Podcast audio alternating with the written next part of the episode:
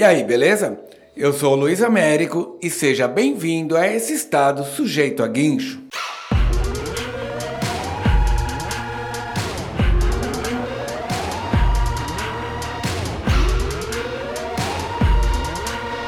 Hoje eu recebo aqui no Sujeito a Guincho o escritor, jornalista, sociólogo, guitarra e vocalista da banda punk Take 9001, Eduardo Cazé.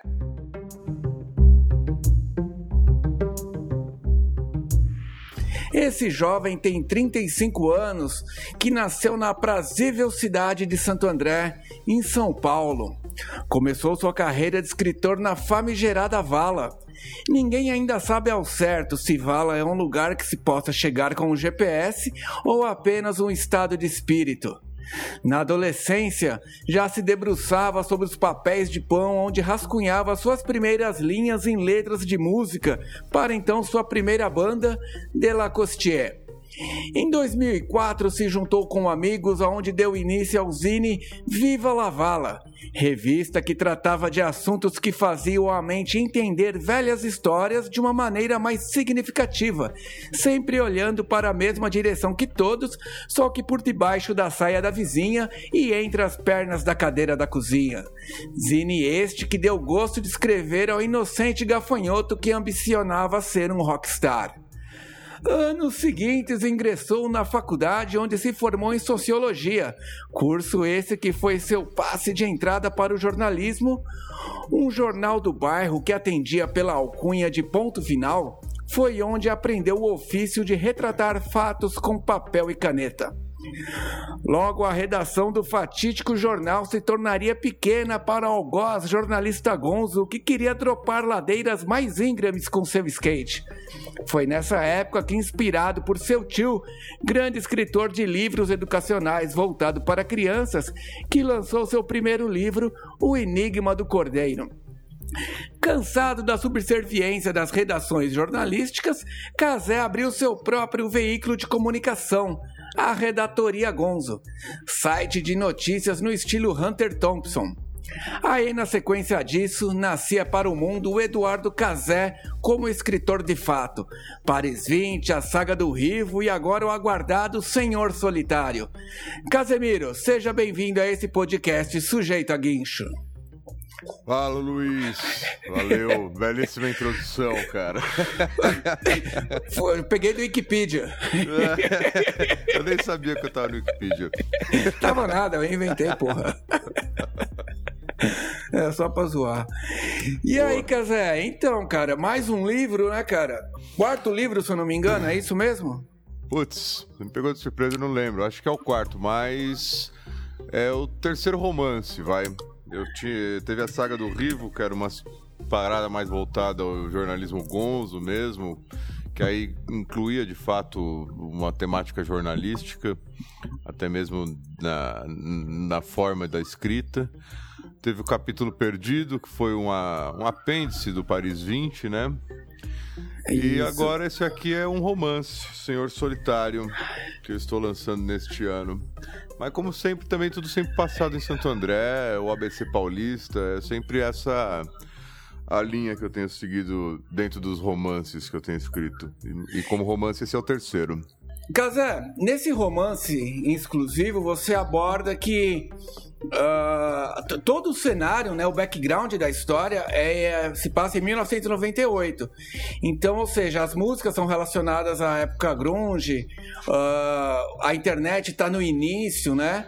A, a, a, própria. O livro ele se trata que está numa redação de jornal e eles estão começando a usar a internet. Como que isso entrou para você na, na composição dessa história aí? Então, ele se passa exatamente na Páscoa de 1998.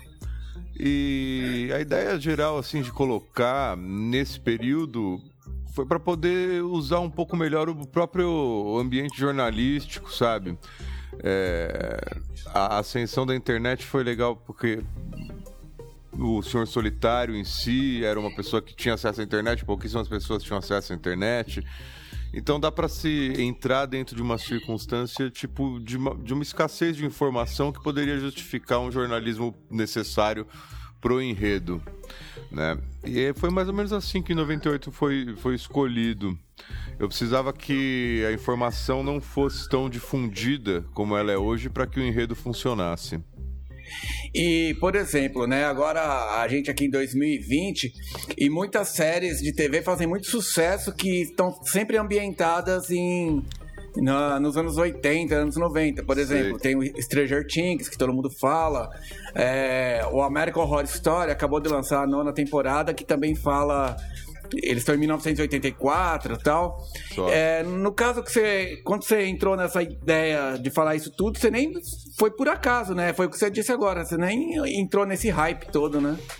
Cara, na real eu tenho a impressão de que essas séries, tipo, da Netflix, sabe como se tivesse tido, feito um catado de todas as coisas que fizeram sucesso numa década e feito um compilado, saca?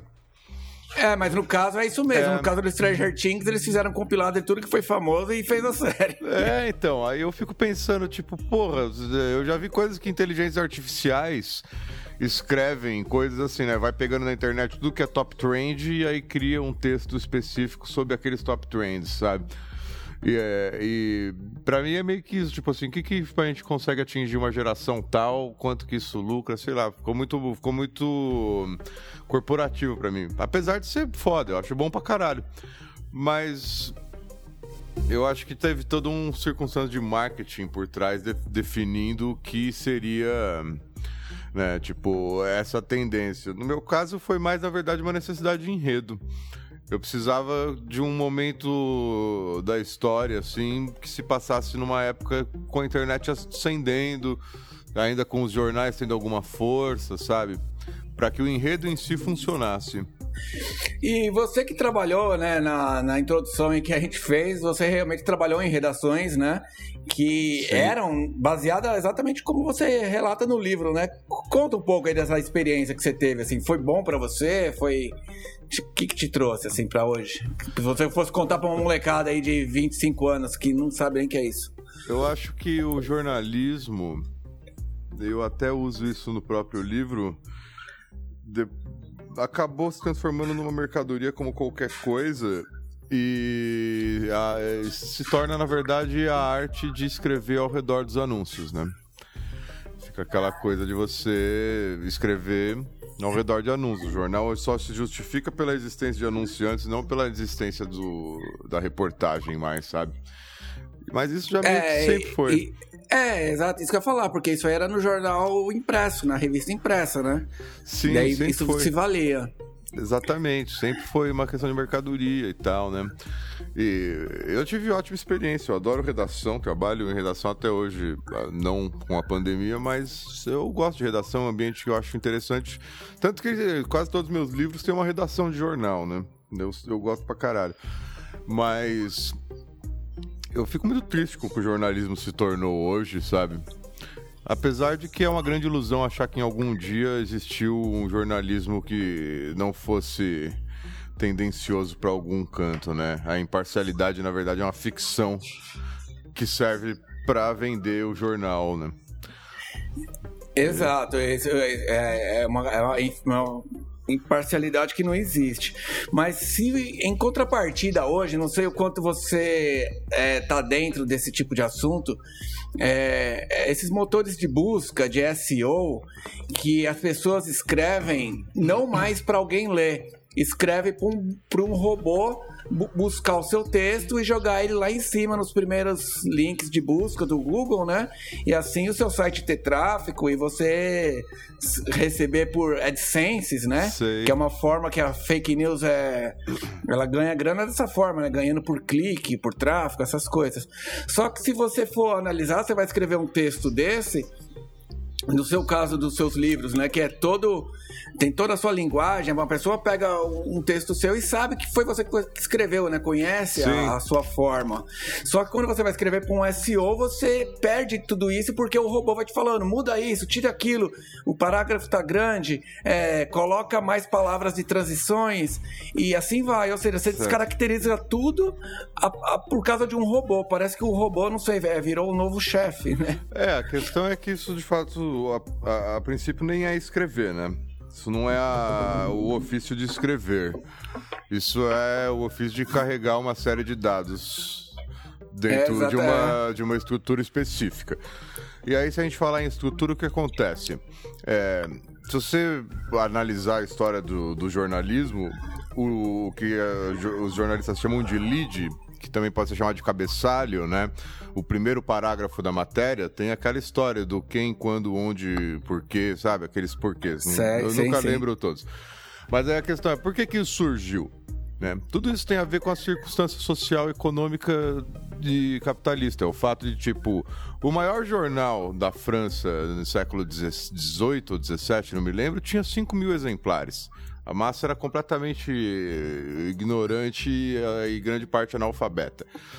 E aí, quando o jornalismo é, cresceu, naquela época se escrevia completamente diferente, não existia o, cabe... o lead, o cabeçalho. Aí, quando se expandiu, surgiu o lead, surgiu o cabeçalho, por quê? Porque as pessoas tinham que se informar mais rápido, né? A estrutura de trabalho tinha se tornado diferente uhum. e os consumidores daquela coisa, como classe trabalhadora, não tinham tempo para ler, eles tinham que ler muito rápido. Aí surgiu o lead e as pessoas liam só o título e o primeiro parágrafo e supostamente estavam informadas. A gente passou agora por uma nova revolução, que as, com as redes sociais as pessoas só leem o título, né? E já é o suficiente para parecer que está tudo circunscrito ali como informação e não é.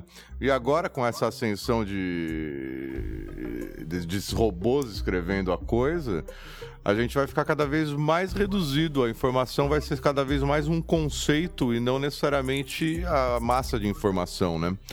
Tipo, a gente começou lendo um grande texto, reduziu para um parágrafo, reduziu para o título e agora vamos reduzir para o conceito da coisa só. Isso aqui condiz só com a ideia. Então a gente está fudido. Né?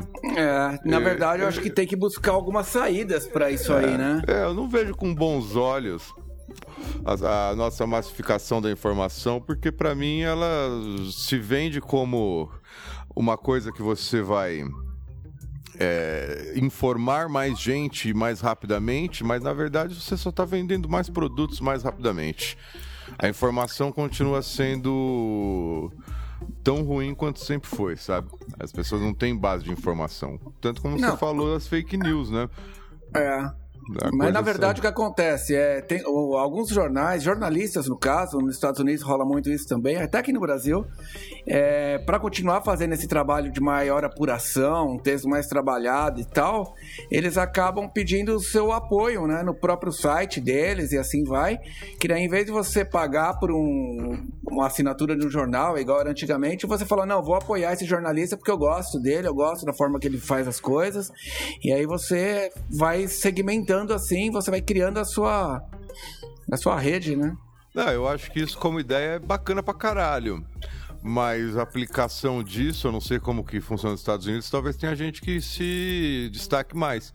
Mas a nossa experiência brasileira demonstra que, tipo, pelo menos os que não conseguem conluios comerciais, sabe, como sites da extrema direita, a gente só vê, tipo, Fernando Moraes fechando nocaute, sabe?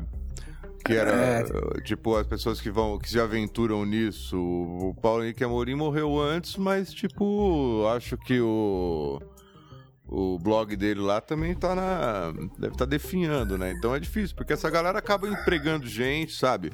Criando uma mini redação, tem uma série de pessoas que é, acabam vivendo e... disso que a nossa, o nosso formato é, econômico brasileiro né, e, e, de economia política, da forma como o dinheiro se distribui, na verdade, por lobbies, e, é, acaba tipo fudendo essa gente, né? É, um, um exemplo que está tentando aí, não sei se você acompanha, se você chega a ler, que é o pessoal do Intercept Brasil, né?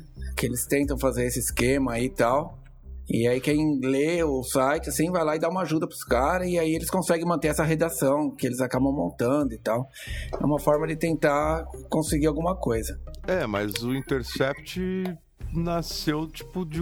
Nasceu assim para todo mundo, ele se tornou totalmente público, todo mundo sabe quem é o Intercept com a Vaza Jato, né? Com aquela é. série de mensagens e tal que só se configurou nisso aí pela influência de um jornalista que é inclusive norte-americano, né?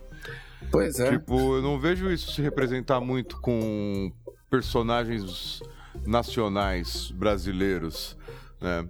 Então, eu não sei, eu ainda acho que aqui no Brasil a gente está bastante capenga para que um jornalista qualquer, por maior que seja o seu cacique ali, ele se estabeleça com um blog, sabe? A menos não, que é ele comece a fazer política, né? Mas aí já é outra história. É. A gente acabou fugindo um pouco aqui do assunto, Casé, mas vamos retornar ao livro aqui. Isso.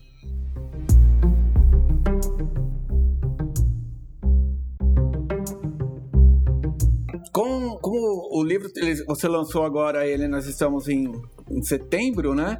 Sim. Quando é que começou o processo de que você deu a primeira vez que você sentou na mesa e falou agora vai? Quando que foi isso?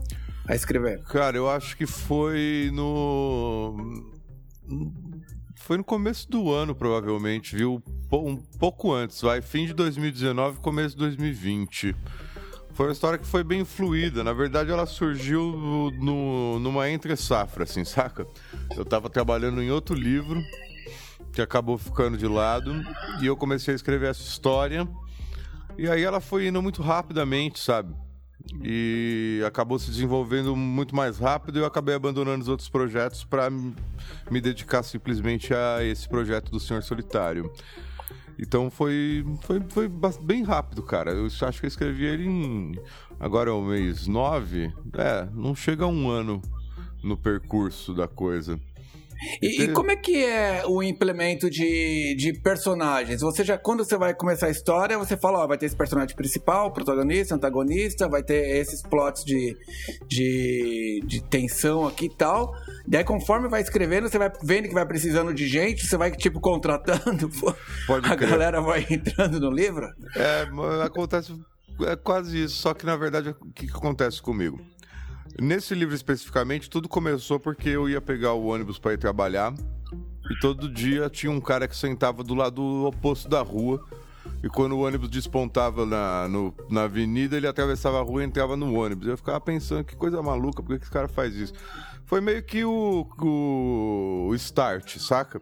Uhum. E aí eu comecei a desenvolver esse personagem especificamente. E aí eu depois eu incluí a Isabelle. Eles são só esses, são os dois únicos personagens, eu acho. Não, o Alexandre também é. Que são é, é, inéditos. Desde o início. Não, que são inéditos. Porque eu uso nesse livro personagens que são do Paris 20, do Enigma do Cordeiro. Exato. Eles, eles acontecem quase que tudo no mesmo universo, só que em períodos diferentes, né? Então e, o J. Medeiros está no Paris 20, que é o jornalista que é o pai da Isabelle. O Marcelo Bissau, que é o editor-chefe, tá no Enigma do Cordeiro, né? Então aí eu vou meio que aí sim, eu vou contratando alguns dos que já estão antes, sabe? Pra ir Exato. desenvolvendo. Eu percebi isso, e percebi inclusive um personagem coadjuvante, protagonista, dependendo do ponto de vista, que era o Homem-Rato, né? Que foi da sua primeira escrita lá do Zine em 2004, Sim. que você resgatou ele entrando num bar. Exatamente, o Homem-Rato estava no Zine Viva La Vala número 1. Um, com a nossa. A gente tentou entrevistar ele, né? Pois é, e ele é vivo, será, cara? Eu acho que não, viu? Eu nunca mais vi, pelo menos. Mas eu, eu, eu quis colocá-lo ali. Ele foi uma parte interessante da minha carreira jornalística. E agora, uma outra coisa, cara. Tipo, é, tem muita galera, né, cara? Você sabe mais que eu que você tá aí por dentro disso, mas escritores, né? Jovens, é, nova geração. Eu acho que você é considerado uma nova geração também, né? E como é que funciona, cara, esse processo todo da, da escrita, você já falou, mas de fazer isso virar um livro e chegar na mão do leitor, cara? É, eu acho que eu posso ser considerado nova geração porque o corte tá muito ruim, né? Tipo, ninguém mais escreve, é tipo há 30 anos. Faliu a profissão. É, então. E aí, nesse sentido, beleza, eu sou um velho da, da nova geração. Mas, cara, o processo de escrita. É... Eu nunca fui uma pessoa que entrou em qualquer circunstância de editora ou qualquer coisa. Eu nunca mandei um original pra uma editora, nunca tive essa pilha porque eu sabia que era muito comercial, é tudo muito é, plástico e essa historinha de, ó, oh, eu fui descoberto não é muito comum, não. Normalmente sempre tem um paizinho por trás, um padrinho é. por ali, a coisa para virar, saca? Então eu nunca fui muito para essa linha não de editora, eu sempre fui independente. O primeiro livro que eu, que eu lancei assim com a ajuda de uma editora que ainda é uma editora independente, que é a Córrego, né? Foi o Paris 20.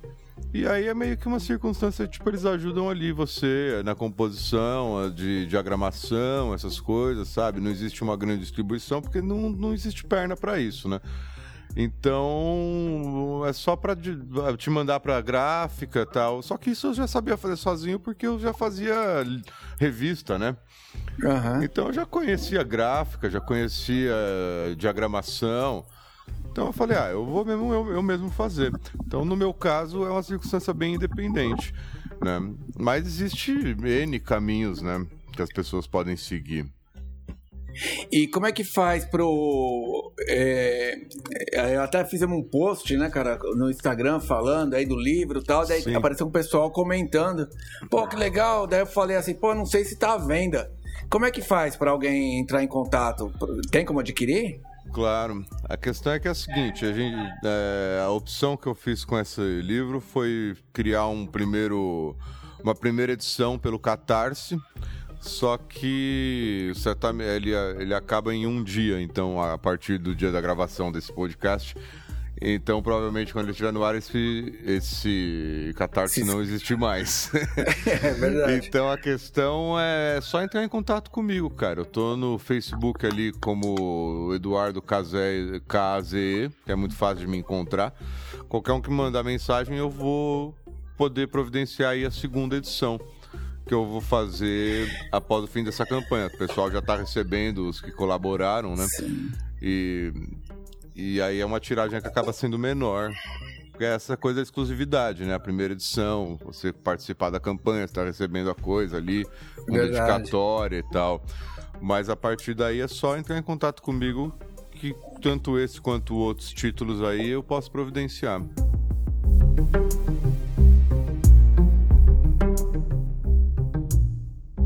Casa, é uma outra coisa, cara. A partir de 15 de março de 2020, o mundo ficou de ponta cabeça, iniciou a quarentena, todo mundo trancado, pandemia para todo lado, né? E você foi um cara aí no, no quesito escritor que inovava nas partes de como fazer divulgação do livro, né? Eu lembro que você chegou a fazer coisas de deixar livro uh, em lugares estratégicos para as pessoas encontrarem, você dava Sim. dicas pela internet. E que você está pensando em alguma coisa em relação a isso, apesar que você tem a pandemia para driblar ainda, né? Sim. É, a pandemia fudeu esse tipo de iniciativa a princípio, né? Relembra um pouco algumas dessas coisas que você fez assim de divulgação, claro. assim, só para quem tá ouvindo agora entender o que é. É, eu não eu sou ruim, deixa eu ver aqui, ó. Acho que a data tá por aqui. Foi, ó, em 2017 eu fiz o Livros de Rua, né? Que era com o Paris 20. Que eu deixei 100 livros espalhados pela cidade com um livro customizado. A contracapa dele dizia né, esse livro é seu, faz parte do projeto Livros de Rua e tal. Isso foi bem legal, porque teve bastante repercussão, né? 100 livros espalhados pela cidade. Muita gente ah, gostou, umas pessoas acharam que eu tava fazendo apologia à sacanagem, mas. que o livro é muito obsceno, mas isso eu achei bem legal. Eu gostei dessa repercussão. Né? E foi assim que eu fiz, mas exatamente com agora com esse eu ainda não pensei em nenhum tipo de campanha por causa da pandemia, né? Não dá para fazer isso, né? Eu poderia começar a mandar aleatoriamente para casa das pessoas, mas eu ia tipo falir, né? Até porque, o, até porque o correio tá de greve, né? Eu ia falar, ah, você podia colocar num pipa, né, cara? Mas daí também é ruim, né? Porque ele não sabe onde cai. né? Ou Soltar... então amarra em balão, balão de ar, igual que o, o, padre voou aquela vez, você coloca um no balão. Poderia ser. é. Só que tem que. É Vou pensar, mas eu vou pensar com certeza, porque eu acho que isso é grande parte da, da, do ser independente, sabe? É o fato de você conseguir pensar em algum tipo de campanha que faça você driblar de certa maneira o, o sistema, né, que te fode. Essa coisa toda, tipo assim, pra você aparecer num jornal, saca? Pra é. você conseguir algum tipo de mídia. Sabe, por exemplo, com o livro de rua, eu vou, vou abrir o caixa para você. A grande pegada é o seguinte, vai, para fazer a impressão do livro, num, vai, chega com, com todo o processo geral, assim, que envolve de trabalho, dá uns mil reais. Certo. Aí, beleza. Se eu fosse vender isso, ia vender a 20 conto cada um, por exemplo, e lucra o dobro. Mas você leva um tempo do caralho, porque isso é tudo vendido em escambo, né? Se o nego imprime 100 livros, ele leva 3, 4 meses para vender se ele for um cara bom. É. É foda. E, então, tipo assim, se você. Aí você pensa, investindo esses mil reais nesses livros e fazendo uma campanha que chama atenção, você consegue reverter isso em publicidade em tipo. É, uma coisa que você gastaria 6 mil, 7 mil por baixo, pelo número de jornais que você consegue atingir, porque é uma coisa bacana, culturalmente é, viável, saca? É disso que eu tô falando. É a questão de que, às vezes, com um certo investimento, é, você consegue um retorno maior. Eu consegui uma boa campanha com esse livro exatamente porque há alguns anos atrás eu fiz esse investimento em uma publicidade alternativa, praticamente induzida, sabe? Exato. Então o que acontece? Se fosse uma pessoa completamente desconhecida que tentasse agora logo de cara, né, nesse esquema que você fez agora do Catarse e tal, de repente ele sofreria um pouco mais até para conseguir juntar isso tudo, né, para poder bancar o livro, né? Sim, é, é exatamente. É, não que não dá para fazer, só que você tem que ser muito lúcido, sabe? É. Eu vejo muito primeiro autor assim, pegar e, tipo, resolver imprimir 500 exemplares, sabe? Tá naquela vibe gigante de, ah, meu primeiro livro vai ser um estouro. E gasta, tipo, uma puta grana numa tiragem enorme. Que ele vai escoar aquilo lá pela vida inteira, sabe? ele não vai vender nunca, cara. chega na padaria, me dá seis é. pãozinhos e 100 gramas de mortadela e toma um livro. É, tipo, você vai ter que começar a presentear tipo, caixa de supermercado. Você chega na festa de Natal da família e fala, ah, de novo o livro não. Sim, é, não, não, isso aqui tem uma dedicatória diferente. Mas não dá, cara. Não tem como. É uma coisa de tipo. Você tem que ir muito pé no chão. Né? Então, é, seria mais difícil começar agora, eu do zero, se eu nunca tivesse feito nada? Talvez é, seria. Mas eu comecei do zero e, e o meu é. lucro geral continua sendo basicamente o mesmo, zero. Mas é que tá, a gente não faz, né, cara? Quem faz essa. que se mete a fazer livro, a qualquer coisa de produção cultural, né, cara? Não tá muito preocupado. Lógico que se preocupa com a grana, você precisa da grana pra ficar vivo, mas não pensa muito, né, cara, sobre eu... isso. É mais você quer fazer e boa. É, eu acho que, tipo assim, qual é o pressuposto? O pressuposto é que você tem que tirar aquela porra de você. Você tem que publicar aquela merda, porque senão você vai enlouquecer. Então você vai ter que dar um jeito de fazer isso. Aí é criar um sistema que pelo menos se autorregule, saca? Que se pague. Aí você vai lá e tipo, ah, um. É, eu vou lançar meu livro. Putz, eu, eu, pelo menos aqui eu não tô pagando pra fazer isso, entendeu? Eu tô fazendo com que funcione de uma maneira que ele se banque. Né? E porra, tem muito autor que eu vejo por aí, ainda mais com essas editoras que são simplesmente editoras de publicação de anônimos, né? Tipo, vendem, ah, vem aqui publicar com a gente, a gente faz todo o processo tal. Aí o cara vai lá e te quanto que é? Ah, é 3 mil reais. Aí você paga 3 mil reais pra fazer o livro, que se você fizesse só eh, de outra forma, sairia 600, saca? Ah, Seus... Sempre tem alguém tirando vantagem. É, e seu retorno é basicamente o mesmo, porque você vende o mesmo número de cópias, você vende para seus familiares e amigos e não, não, ganha porra nenhuma com isso, acaba na verdade pagando. Então o que eu sugiro é sempre o fato de, tipo assim, criar um sisteminha onde você faça com que ele pelo menos se banque, tá ligado? E aí tudo que vende lucro é lucro, né? Pode crer. Nem que seja uma cerveja. Casé, estamos finalizando aqui já uh, essa entrevista nossa aqui no Sujeito a Guincho. Oh, yeah. é, mas antes eu queria que você me contasse, assim, alguma. Para quem tá ouvindo, né? Alguma dica alguma coisa para ler, para para ler que é meio foda, né? Já tô falando do seu livro, mandar ler outra coisa é foda. Mas alguma, algum filme, série, alguma coisa do tipo, assim. Porque lendo seus livros, a gente percebe o, o, o estilo que é, né? Essa coisa de policial, meia. Sei. Tal, e alguma coisa nessa linha, sei lá, alguma coisa que você acha interessante aí pra galera, pra você passar aí. Uma coisa pra alguém ver ou ler? É, ficar É. atormentado aí depois. É... Assist- Coisas que você tá assistindo, né? Não sei Ah, coisa que você tá. tem Eu que vou falar, eu vou falar um filme que eu assisti, então, que eu recomendo. Assistam Peles. Peles. Peles. Peles de pele mesmo, assim, de pele. Cuts. Aham. Chama Peles. Se eu não me engano, é argentino. Eu vi na Netflix. Só pra ter uma ideia, eu, eu gosto dessas coisas bizarras. E meu livro é bem bizarro. Então, já que é pra dar uma dica, eu vou falar de algo bem bizarro. Ah, nesse Peles, tem uma mina que nasce com o cu na boca. Espetáculo. E.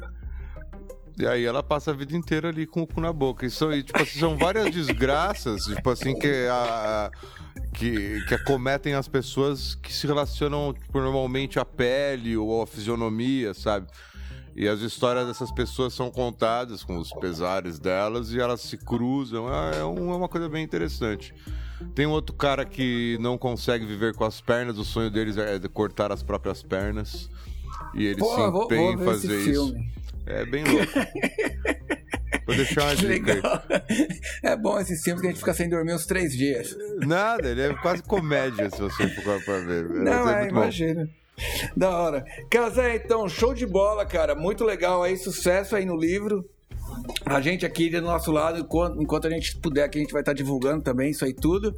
E fortalecendo aí essa iniciativa toda, né, cara? É, sempre que tiver alguma coisa nova aí, dá um toque aí que a gente conversa de novo sobre algum lance. E tamo junto aí. E muito obrigado aí por estar junto aí com nós nesse estado sujeito a guincho. Valeu, cara. Agradeço muito aí o espaço. Muito sucesso pra todos e todas.